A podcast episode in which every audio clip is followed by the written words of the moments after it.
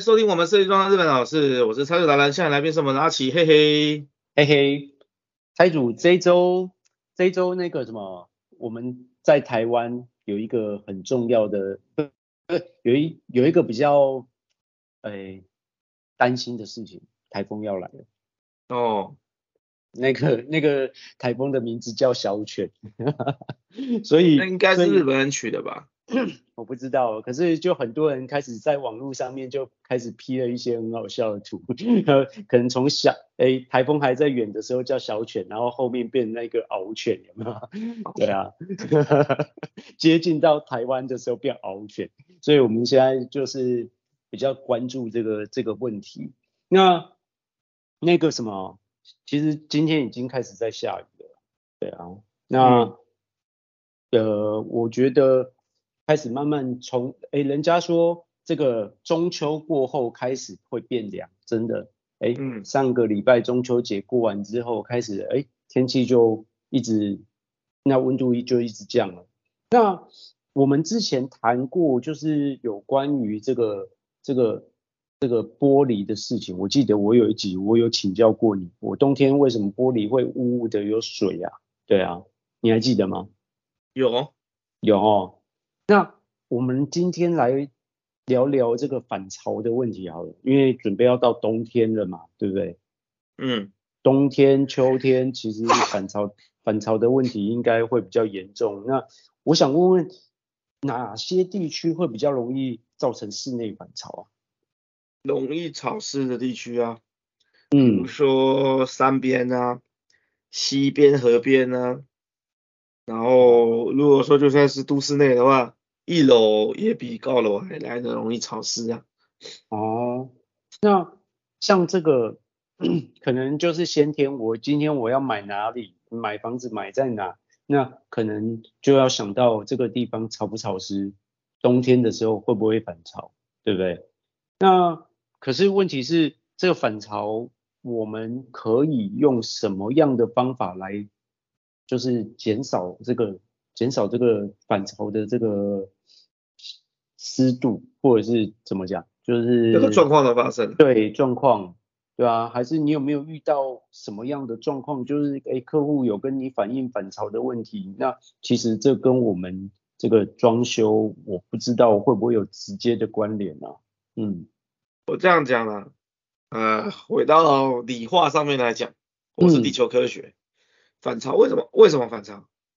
它就是湿度高，然后碰到较冷的地方，啊、嗯，冷凝成水，嗯，啊，在地板，因为比如说地板是冰的，那你的呃温暖而且潮湿的空气接触到地板，嗯、它就冷凝成水，好，或者前面你刚刚提到说我们过去有提到的那个窗户，窗户是冰的，嗯、然后它冷凝成水，啊，这个就是所谓的反潮。那就是空气中的水分变成凝，能凝出来，然后地上是湿湿的，墙壁就湿湿的这样子。嗯嗯嗯。那就要从这里面啊、呃、去做，一只要一样一个项目把它给它去除掉，它就不会等凝成水。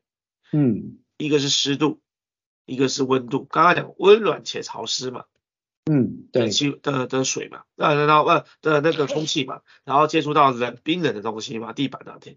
玻璃啊，所以过去讲说这个玻璃啊、呃、反潮上面有很多结露很多露很多水水珠，对对对对。那比较简单的做法就是，OK，你把床帘拉上，嗯，好，那你家里面开暖气也好，还是电暖气也好等等，你是比较温暖的温度，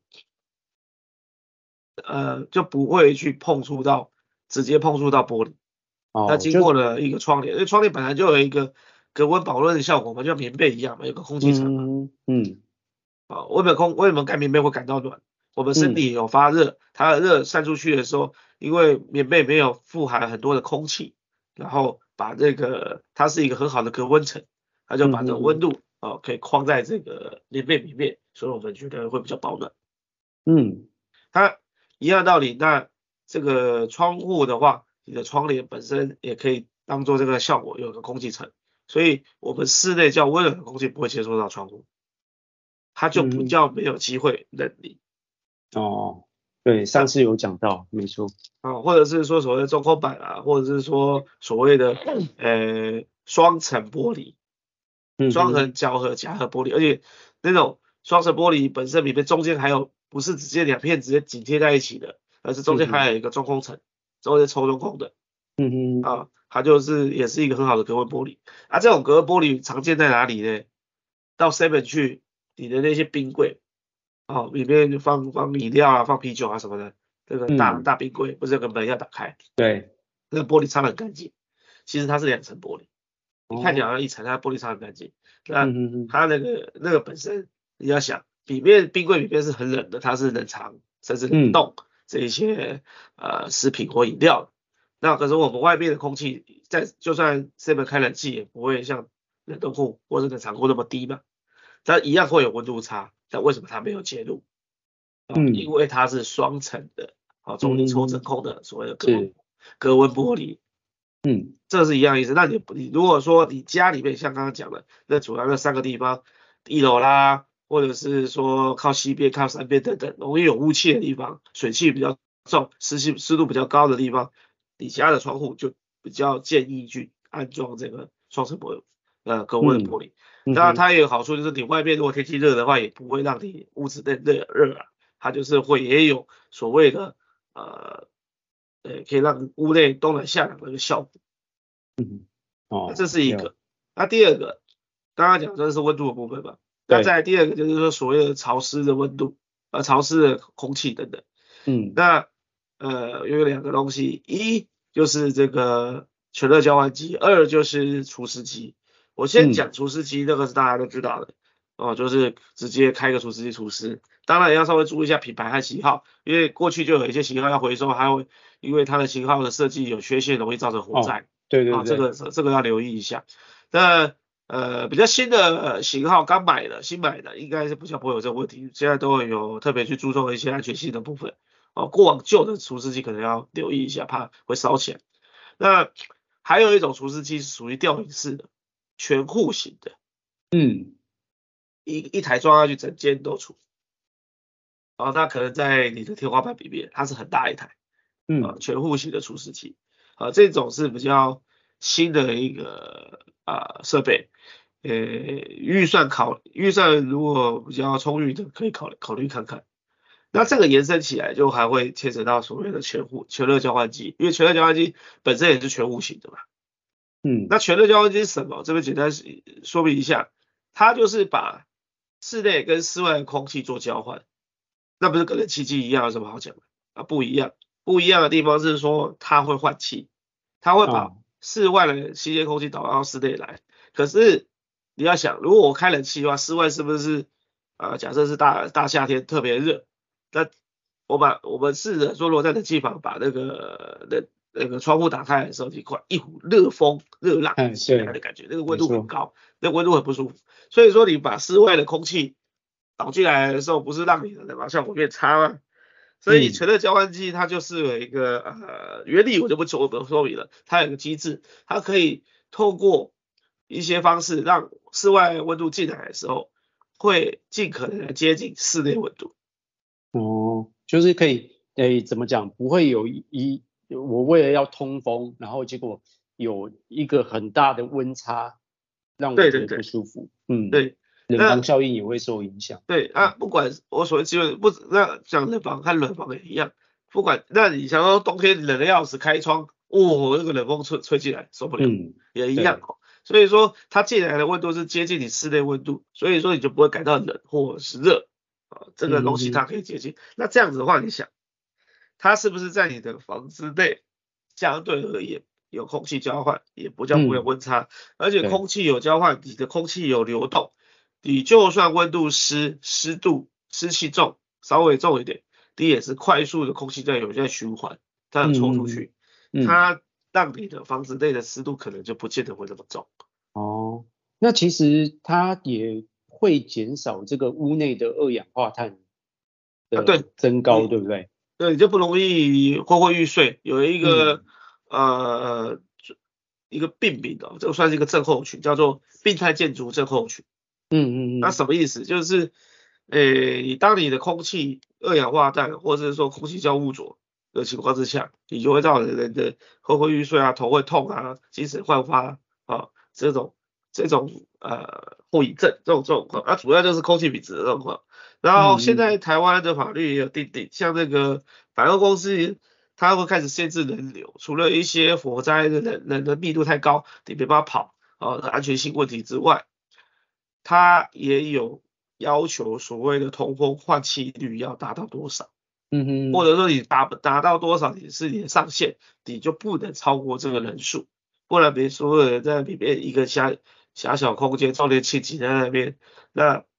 有可能也会造成所谓的呼吸困难、窒息，嗯，因为那个轻者就是刚刚讲的所谓病态症、建筑症候群，就是你会有一点想睡觉、或欲睡或干什么的，嗯，对。那严重的话，那真的是会有对人体造成一些伤害，这样子，甚至有性病上面的危险，嗯。所以说这个东西也有差。那全在全物呃全热交换机也是这样这样子的一个功效，好，那个空气可以保畅保新鲜，嗯。不过这个也是。预算的问题啦。哦，对了，嗯，因为听说这个新的东西好像也不便宜呀、啊，是不是？呃，我是觉得预算上面来讲的话，呃，如果你有两三百万在装潢的话，可能还好啦。嗯，就是当做一个家电设备，因为你买下去，你也用个十年二十年吧。对啊，对，摊底下来还好。我是觉得可以投资的。我自己的房子在本新房在做的时候，我基本上全额交换机一定一定是不会省的。嗯哼哼，因为毕竟也是跟健康有关，对不对？然后也跟住的这个品质有关。嗯，然后它有要换气嘛，那代表空气中也有这个是家中也有一些换气的气流嘛。嗯，所以说冷房啊或者是暖房的循环效果也比较好。嗯哼哼，有那。我除了这个全热交换机，你刚才讲的除湿机，那我们在这个装修的时候，时常都会忽略掉一个问题，因为我们装修就是我格局怎么配，然后再来我材料怎么选，我家具怎么选，选是不是我要的风格，可是我们时常会忽略掉就是防潮这个问题。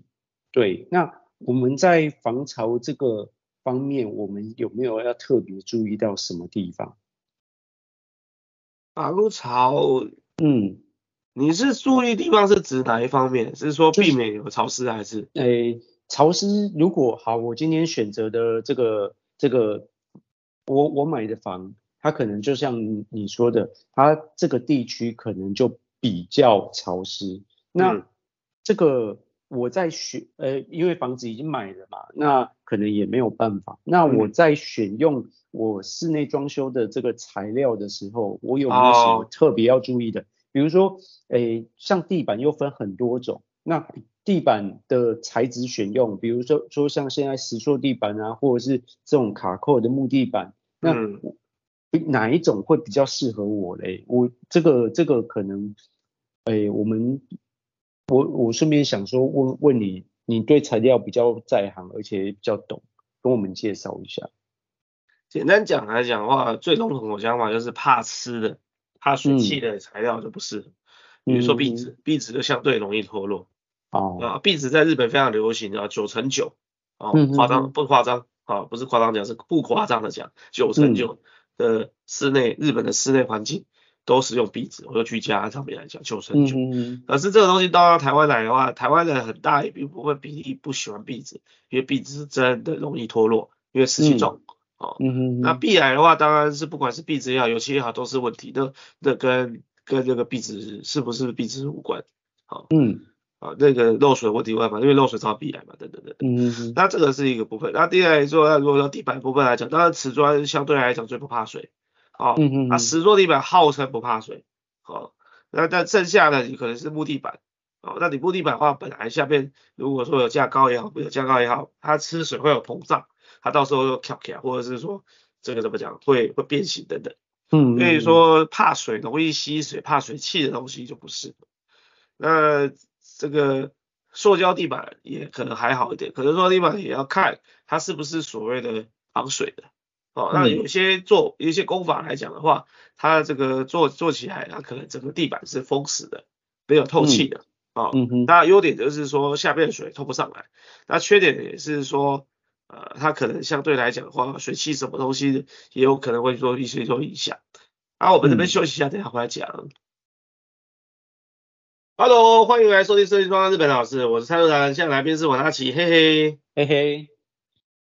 对啊，刚才刚才讲就是说这个地板，对啊，地板材料的选择啦，对啊。你刚才说啊，墙壁啊，墙壁的话，你比如说呃呃，镀锌钢的那种轻隔亲子隔间，还是用木头的、嗯、哦。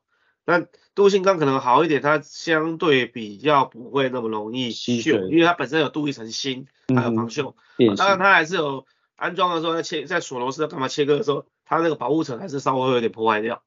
所以说，呃，如果在真的很潮湿的环境的话，它也不是说不不不会锈，它还是会锈。嗯、可是，一般来讲，它已经可夹到墙壁里面了。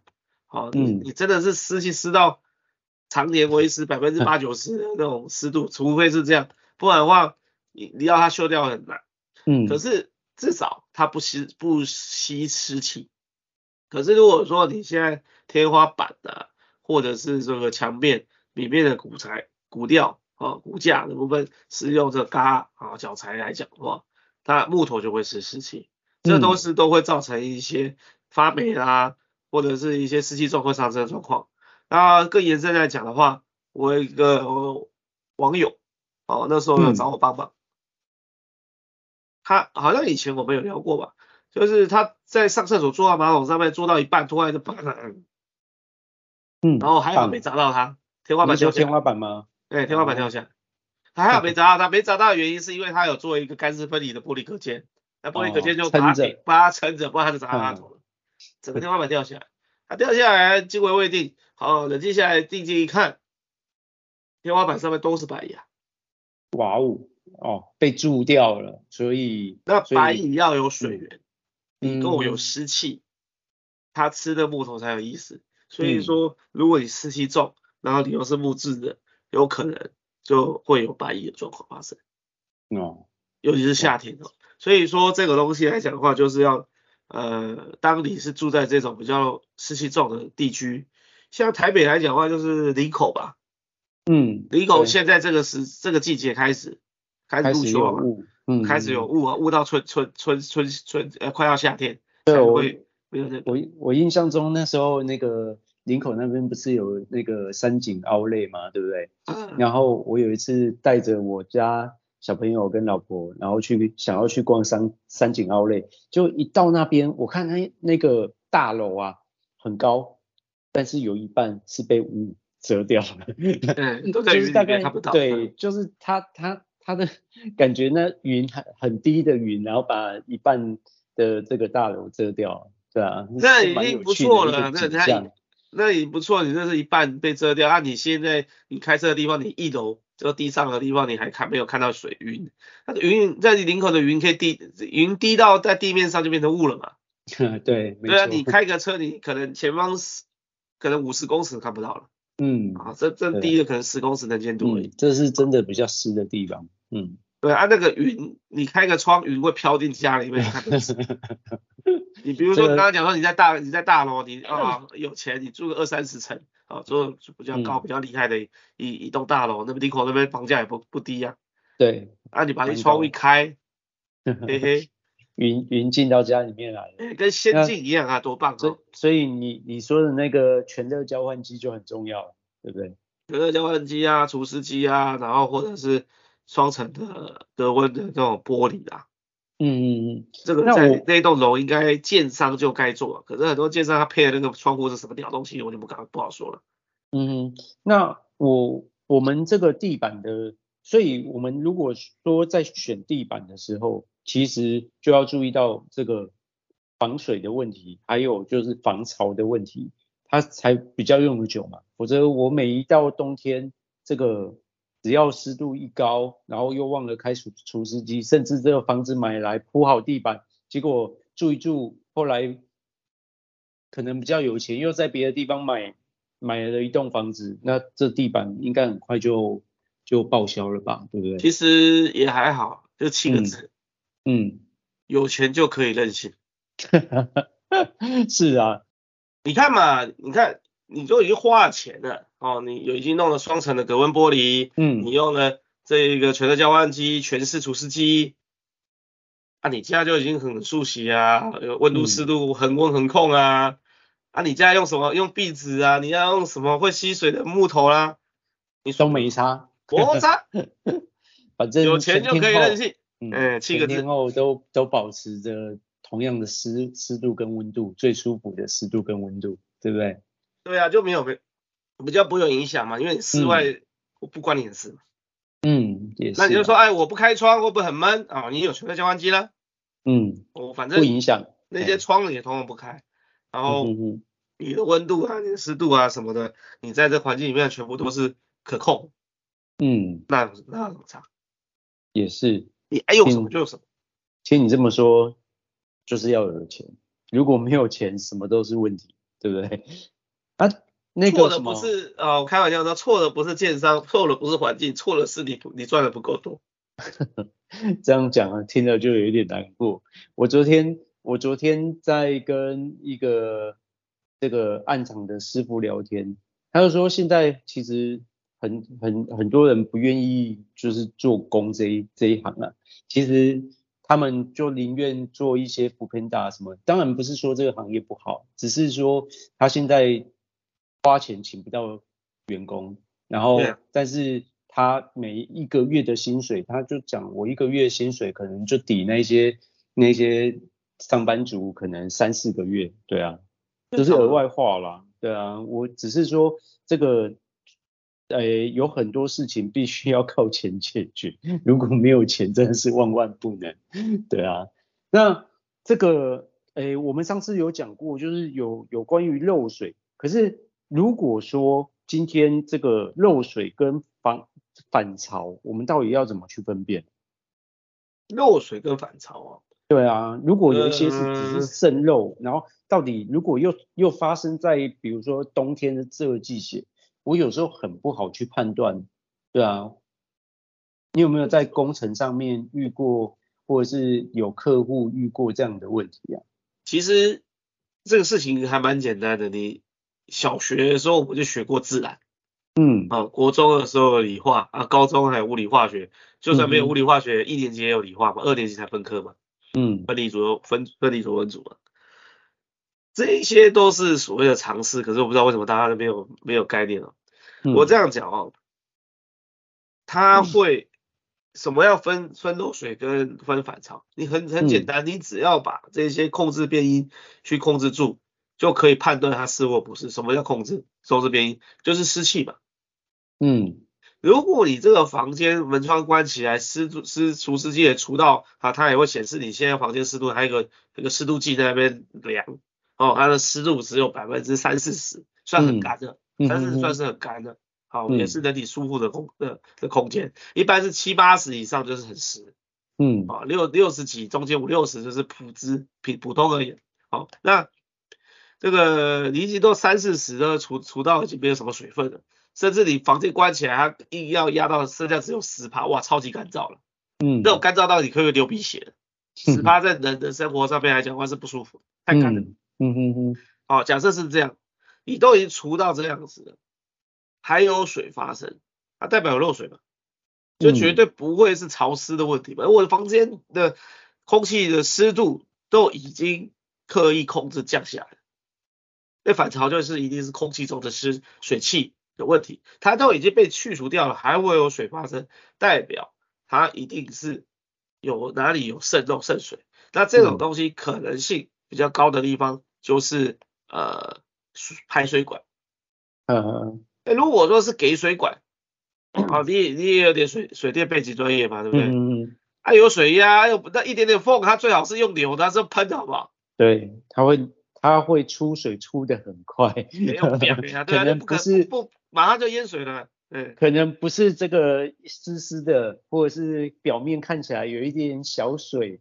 哎，那可能是大水，对对，那你再怎么样，我们就可以改排除掉给水管好呃问题嘛，就上水嘛。那下水的部分又可以简单再分，嗯、一个就是有没有臭嘛，嗯嗯嗯，你有臭的话，你就是污水，因为下水有分两个，一个叫污水，一个是叫做这个下水嘛，一般的排水嘛。嗯、那另外排水的话，你可能是生活用水，这个呃，比如说洗脸盆它的水，嗯，啊、哦、或什么的。那这个通常洗个肥皂啊，洗个脸啊，干什么的，就可能它一般是不会臭。嗯，那污水装什么？马桶出去的东西，那我就不多说了，大家就知道。嗯、对啊，嗯、那那这一些讲直白的死掉的东西。它的味道很惊人的了，嗯，那你如果有味道干嘛？它可能就和污水去下手。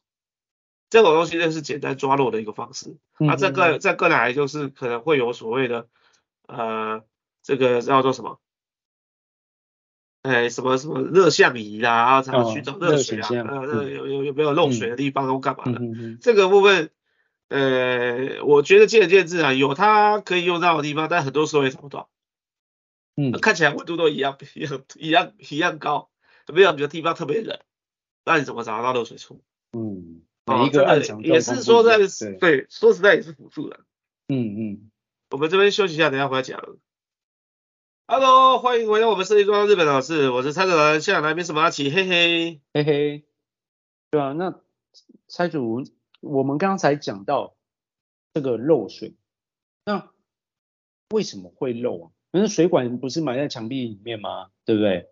我我自己知道的话，就是可能地震啊，要不然就是我可能还有其他的这个旁边，比如说这个装修工程，可能这震一震它就裂的，要不然其实还还蛮少见到水管破的，对不对？你讲到装修工厂裂的，不是台北市还有一个房子掉下去了？哦，对，歪了，要从从二楼变一楼这样，吓死了。嗯、哎，这个这个就蛮严重的，我们就不讨论这种比较夸张的例子哦。嗯嗯嗯。呃，其实我们现在的水管啊，先最早年的所谓的呃铅管，嗯，后来以前不知道，后来知道说哦，铅管会有那种呃有毒的问题，嗯嗯嗯，啊影响智力啊干嘛的，嗯、所以说铅管要换掉。那个现在应该在台湾应该看不太到了，啊，非常非常旧的房子可能才会有。那加上铅有它的好处啊，比较不会锈啦，然后呃成本低啦，或等等等等等，所以说当年就呃就是那个时代就用铅管，嗯，然后后来才得知才知道说有毒的问题，如果没有毒的问题，也许现在还在用铅管，嗯哼，然后后来塑胶普及也变便宜了，哦就用塑胶管，那塑胶管以前有提过，就是塑胶管本身它是。呃，比较没有那么，我叫 PVC 管，你刚才讲正正确讲，我应该是 PVC 不是塑胶管，就是呃，它可以加工方便，然后加个热它就弯，可以弯管的，弯这个角度啊，嗯、或是啊、呃、像接啦或等等的，但是它的缺点就是说它脆，它不抗冲击，你用力踩它会会把那水管踩破踩裂，嗯，那这个这个东西在地震频发的台湾而言，这种韧度不是很那么的强。好，相对脆的这种水管来讲的话，它就容易，就像讲地震震一震，它就容易裂掉，它就可能会渗水。哦，啊，尤其是给水管，它还有水压，你管壁只要有一点点的呃受损裂纹，虽然还没有裂破掉，就是没有到水会渗出来的水管，但是如果说排水可能还好，因为还可以撑一阵子。给水管的话，它感它就会从那个。脆弱处，因为毕竟它有毅力嘛，它有水压，它就会从那个破那个那个那个脆弱处可能就会冲出来，它的水就冲就破掉，就会流漏漏漏水漏出来。所以说，呃，PVC 管，我说实在的，台湾还在用，呃，有一点还在活在上个世纪啊。是啊，你要讲啊，我们看，呃，不管台湾的媒体。黑大陆黑中国，不管叫叫中国还叫大陆，呃，总是觉得这个对面还对面还在啃树皮吧，就广东 讲哦，总是觉得他们很落后哦，东西品质很差哦，啊、呃，豆腐渣工程哦，等等等等，嗯啊、呃，是也不是啊，就是他们有很多人上面的问题，很多制度他们跟不上，人的文化水准可能还还有待加强，等等等等，可能就像三四十年前的台湾，啊，我我们爸爸那一辈。泡沫经济啊，暴发户，戴个戴个雷蒙眼镜啊，那个时候啊，那个飞行员的电影很帅，对，很帅，好，标还不舍不得拆，要给他看之后，哎，这个多少钱？雷蒙的哟，还不拆标的，看多爽，嗯，那就台湾，哎，所以说大陆可能还是三四十年的台湾的这种状况啊，虽然有钱了，可是文化水准跟不上。相相对而言了哈，当然新的一代，他们最新的一代年轻人可能就不是了，嗯，啊，只是说他们老一辈可能还是这个还是这个样子，甚至这种德性。虽说如此，他们已经不用 PP 管了。哦，那现在都用什么管？PPR 管。PPR。对，嗯，第一个，它韧性很强，它一支水管啊，三米还是四米啊？如果说全场的话。啊，一支三分管啊，然后是可能四米长，你可以给它凹这样，凹凹个将近将近九十度，它不会断，甚至超过九十度都不会断。你 PP 管你凹凹看，马上就变，而且 听到啪一声裂掉。不到不到二十度或四十五度就已经极限了。我刚刚讲说 它可以超过九十度。嗯嗯嗯嗯。你当然说到一百八不可能，那那那那个水管也太那个，那个不是不是橡皮管。啊，但是它至少可以是凹到九十度都没什么问题，所以它的韧性是够强。嗯嗯。啊，第二个是说它是熔接的，你要你你讲一下你专业，你你一个水管你要延长啊，要转弯啊，要干嘛？你会怎么做？我说 PVC。在在台湾用 PVC 的做法就是水管胶，然后就是内内外都上水管胶，然后把它压在一起嘛。然后压在一起，有有公干母吧，就有转向衔接件，或者是说直向延伸的话，也就是也是一个大一个小嘛，这样。对对对，哎，那用管径支差，然后用主要台湾都是用上胶的方式啊，泡胶水。嗯，对。好，那这个东西有没有考验到师傅的功力？嗯，其实没有什么功力，但是如果抹胶抹的不好，或者是它没有用力往内压。其实有时候还是会漏，哦，但是几率，或是水管会喷掉嘛？对对对，几率几率不高啦。对，那是是不是是不是人的变异比较大？嗯，对。所以说我就讲说，还是看还是看师傅嘛。虽然这么普通师傅少见，但是不是不存在吧？嗯、是啊。哦，那拉回来讲，P B R 管的话，它所有东西都不上胶，所以说你做好的水管，比如说你是给水管像。我们以前部队不是还有那个那叫什么逆渗透啊，RO 逆渗透。对。还有什么管？PPC 啊。嗯嗯嗯，没错。那 PPC 啊弄出来的，我问你前前一个小时放的水能喝吗？呵呵。好。啊，那部队是没管他那么多哈。嗯。我们不知道就算了。那我看到那边我就很质疑，我说这个新做好的不行，放水，水要让它一直冲，你给我冲个半个小时一个小时，要不然就还有胶的味道啊，胶的味道，胶一定会冲出来嘛，你一定会产胶嘛，啊胶能喝吗？当然不行，对啊，啊有害，是不是都有它的一定比例问题？好，虽然呃没有超过致死或是致病的呃剂量，但我一我一一。EPM 我都不想要到我身体，没有必要嘛，这胶嘛，我不能本来就不该喝的东西嘛。嗯哼。可是你用 PPC 管做这个所谓的饮饮饮食管，啊，是不是就有有这样子参加的问题？嗯，好，这个都是问题。那 PPR 管它不用这个产呃胶水，它是用热熔接。嗯。啊，热熔接的话，基本上它都有一定的呃。甚至设备比较好一点的话，装上去它时间到的话，第一啊就打起来，非常的防呆、嗯、哦哦呃、哦、没有一定的技术的人哦，稍微旁边看过一下，五分钟到十分钟你就会接水管。哦、那那你说今天在台湾的话，你说 PPC 管，你用这个呃胶水去连或干嘛的？你就是还有点技术，还、嗯、还有点角度，有点酷水，还要怎么去弄？然后甚至呢，嗯、你还要凹角度你，还要打喷针喷。哦，对，喷灯的火候的控制，这个就要一点经验。你说十分钟学得会吗？嗯、我觉得有点难吧。有一点难，那个一个不小心它就烤焦了。我相信你整坨在变成一坨在那边冰淇淋。对，啊、那种那种有去烤过，因为因为现在现在烤灶其实也还在学用喷灯去弯管啊，但是这真的很吃手艺，就是那种经验。我看有一些根本都不会弯的，他。喷喷个两下，那，就就焦了，焦了啊，啊或者喷不够硬弯它裂啊，嗯，它会，或者是说它应该是圆形的变形啊，变成椭圆啊，扁掉了，它会它会扁，它会耐耐进去，哎，对啊，猫进去啊，所以说这个东西就有那个很多的变因在那边，嗯嗯嗯，就不是那么适合。那那那我想问一下，像你刚才提出的 PPR 管，那它是实用级的吗？我所谓实用就是比如说，因为是热熔接嘛，那它它这个我们之前前一阵子在。诶，前几年一直在炒，就是那塑化剂会不会有这个问题啊？哦，它有分的，嗯，你也可以买实用级的管子。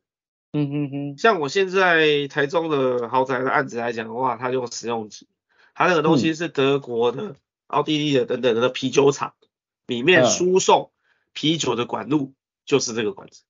哦，那德国人也法规也严啊，他们也鸟毛啊。啊，如果说不够实用级，还有欧盟不是也是环保法规也是很鸡歪，哦，那很严格，那嗯，对，在那边可以使用的东西，它的标准是非常高的，嗯，所以说它是全户，因为它是做食品业，哦，所以它很重视所谓的食品安全健康什么的，所以它整个房子全户除了污水管啊，嗯。之外，全户的给水管全部都是 PPR 管，哦。所以它其实是有区分，诶，比如说实用级，然后非实用级。可是所所谓实用级跟非实用级，像我们在台湾配的管，只要是水管就用 P PVC 管嘛，然后只要是热热水管就是用那个什么，就是铁管嘛，对不对？嗯，因为台湾热水管不太会用 PVC 来配，都都是温度的问题。对对对，那像这个。哎，它也是耐热就对了，它也耐热，它也可以配热水管。哦，它也可以配热水管，所以说它基本上它可以耐到七十度。那一、嗯、一一般来讲的话，我们洗洗澡，的那个热水的瓦瓦斯的那个那个水不会超过六七十度，那个人都烧人都烫手了，那不太可能。所以说我一般洗澡的话，它它是有一定一定的温度，嗯，耐热，我觉得它也不会释出毒素。那刚刚讲说它有一般的所谓的。一般实用级嘛，就算工业级的，然后再来就是实用级的，嗯、最高级的是医用级的，还无菌，哦、要求无菌。嗯，那现在在台湾的话，呃，彰化基督教医院啊，龙总啊，的台北龙总，啊，我就我知道了，他们现在管线都在换，他们所有的呃医院的里面的这些给水管的部分，通通要换成这个 PPR 管。嗯嗯嗯，哦，所以其实。你听你这样讲，因为我们今今天这一集讲到这个潮湿啊什么那些，那像我我听你这么说，就是我如果是老屋翻修，然后或者是今天要有一些管路的改变，其实我们就可以考虑这管，对不对？对啊，因为它的它的韧性又比较好，那我想这个后续漏水的机会应该可以大幅的减少。所以在大陆来讲的话，中国那边现在他们全面 PPR 管，他们落后那么多，哦、他们某种程度弯道超车。就像我们现在也没有在用室内电话嘛，如果说你新的买房子，新配的房子，我可、嗯、我不知道啊，你家里现在有室内电话吗？可能没有，没有你是手机就好了嘛。那你要签的室内电话，过往过往那也是固网设备，就是呃基基基础建设，然后签要买一堆管子，然后把电话线。迁过去，然后接到每一栋大楼干嘛？嗯、那成本很高，要买要干嘛？啊，无线的话，你就一个基地台，一下子涵盖一个大区域，它是省事情。嗯，所以所以说他们现在大陆很少人有那个呃室内电话，他们就没有再签。新的都市也没有做这个东西，觉得没必要。嗯、哦，等等等等，所以一样的道理，他们可能就跳过了 PPC 的这个阶段，嗯，直接全部都是用 PPR 了。哦。然后它有一个优点，就是刚刚讲漏水，那万一水管爆或破了，你把水停掉，把这个墙壁给它刮开，有漏有破掉的地方，哦，它可以用呃熔接棒，哦，嗯，去对针对你漏水破损的地方，如果说洞不是很大的话，嗯，比如说呃施工的时候，呃木工啊或者是其他的工作不小心把这个水管钻到一个洞，一个螺丝锁的那个洞。嗯嗯，那个洞你想说我拿个口香糖把它粘住就可以吗？不可能吧。嗯嗯嗯。一般 PVC 管遇到这个怎么办？你会怎么处理？就整段换掉啊，嗯、把它上下截断，然后再套。就是破掉的那个地方截掉，然后再再重新配。对啊。对。嗯、那 PBR 的话就可以用熔接棒对那个点，它先加热，然后对那个点压上去，那个那个点就被堵住了，就熔上去了。哦、而且它的熔接，也就是说，刚刚讲说你上胶如果没有上好，也没压好，可能会被冲掉或干嘛，没有接好，嗯、就是不会固定不好。那、嗯、它这个是浓接的情况之下，它两根管子变成一支，嗯，它融合在一起了，嗯哼哼，不可能拿掉，哦，不可能松掉。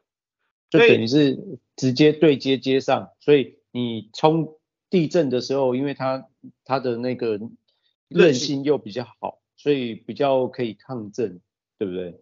但不知道是不是因为塑胶的利润太高，然后还是怎么样？其实这些东西都有进到台湾，当然它成本稍微高一点啦，但是主要高的原因也是不够普及。你阿拉他们一盖一个房子多少钱？他们工钱才多少钱？嗯他们都用得起的，没道理台湾用不起吧？PBR，、嗯、那我们也不太屑中国生产的 PBR 管，好，我们会担心它的品质。好，我想说很多人是这样，不太屑它。嗯嗯。好，那至少像我台中的那个用德国的，嗯、德国原装进口啊，那、嗯、怎么用不起？但是只要有一个量，对不对？对，过来你有一个量，它价钱还会更低，其实也没有贵多少，嗯、它大概就是铸铁管的价钱。哦，嗯。就是我们用那个热水管的那个热水管的价钱的、啊，嗯，热水管不是用铁管嘛，它跟热水管的铁铁呃价钱是差不多的，那、嗯、也没贵多少，也还好。嗯嗯，有。所以说我是觉得台湾很奇怪啊，就是没有去更新这一个水管的管路啦。嗯嗯嗯，是有点可惜，不知道是不是因为后面的水很太水很深啊，有一些利益的关系，我就不清楚了。我是觉得呃应该可以更新的，甚至 PBR 管都已经算是有点旧的东西了。嗯，好啊，我们时间不够，下次有机会再介绍还有其他的更新的一些材料的水管。OK，好，如果什么意见或想法，请在下面留言。那就这样，拜拜喽，拜拜喽。